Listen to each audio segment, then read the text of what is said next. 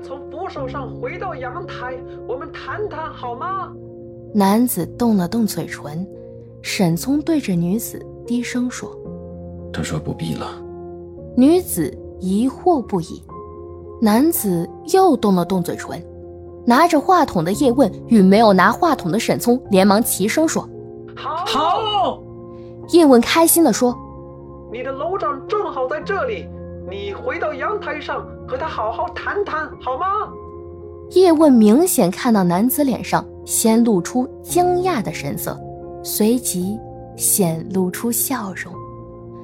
叶问心想：“这一下或许有希望了。”沈聪迅速到女子边上说：“他想见你一面。”女子更加诧异，接过话筒，不知道如何是好。叶问开心的压低了声音说：“就像平常那样和他聊聊就行。”女子尽量平复情绪说：“业主你好，我是二十八号楼的楼管。”男子懒懒的动了动嘴唇，因为地面距离楼层太远了。女子根本听不到他说了什么，紧张的差点没握住话筒。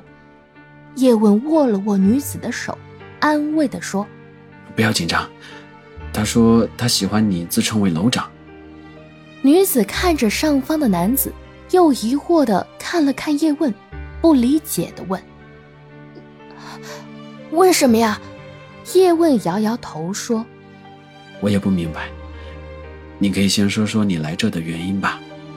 女子重新拿起话筒，紧张的说：“你好，我是二十八号楼楼楼长，今天来市区办事儿，恰巧路过。对了，你家的空调漏水情况，我已经找人帮你维修了。你的邻居啊，已经没有说你什么了。你不会是为了这个吧？”男子猛地摇了摇头，脸上喜悦的神情增加了几分。男子将身体挪回扶手上坐下，随后，男子摘下近视框墨镜，眼睛红彤彤，眼泪止不住的落下，脸上充满了喜悦的深情。此时，救援人员都松了一口气，悬着的心放下来了。正当救援人员松口气时，男子立即拿出手机，在上面打着什么字儿。然后放在阳台的水泥墙上，随后男子又扔了手中的近视框墨镜。地面的救援人员更加努力地给充气片充气，以求换来男子的生存几率。沈聪看见男子从左右衣袋里极为镇定地掏出两把水果刀，平静地将水果刀往双眼送去。沈聪对着视频电话慌忙撕心裂肺地吼道：“快抓住他！”同时，沈聪迅速拽起女子，将女子塞进警车，命令道。快快把他带离现场！警笛作响，飞奔而去。男子从容地将水果刀插入双眼，身体用力向前俯冲，双腿便离开了扶手。顶层的救援人员一脚踹倒了玻璃门，越过纷乱的砖块碎片，箭一般的冲向有些距离的水泥层扶手，伸出手，直扯到了男子的衣服，衣服撕裂了，男子继续坠楼。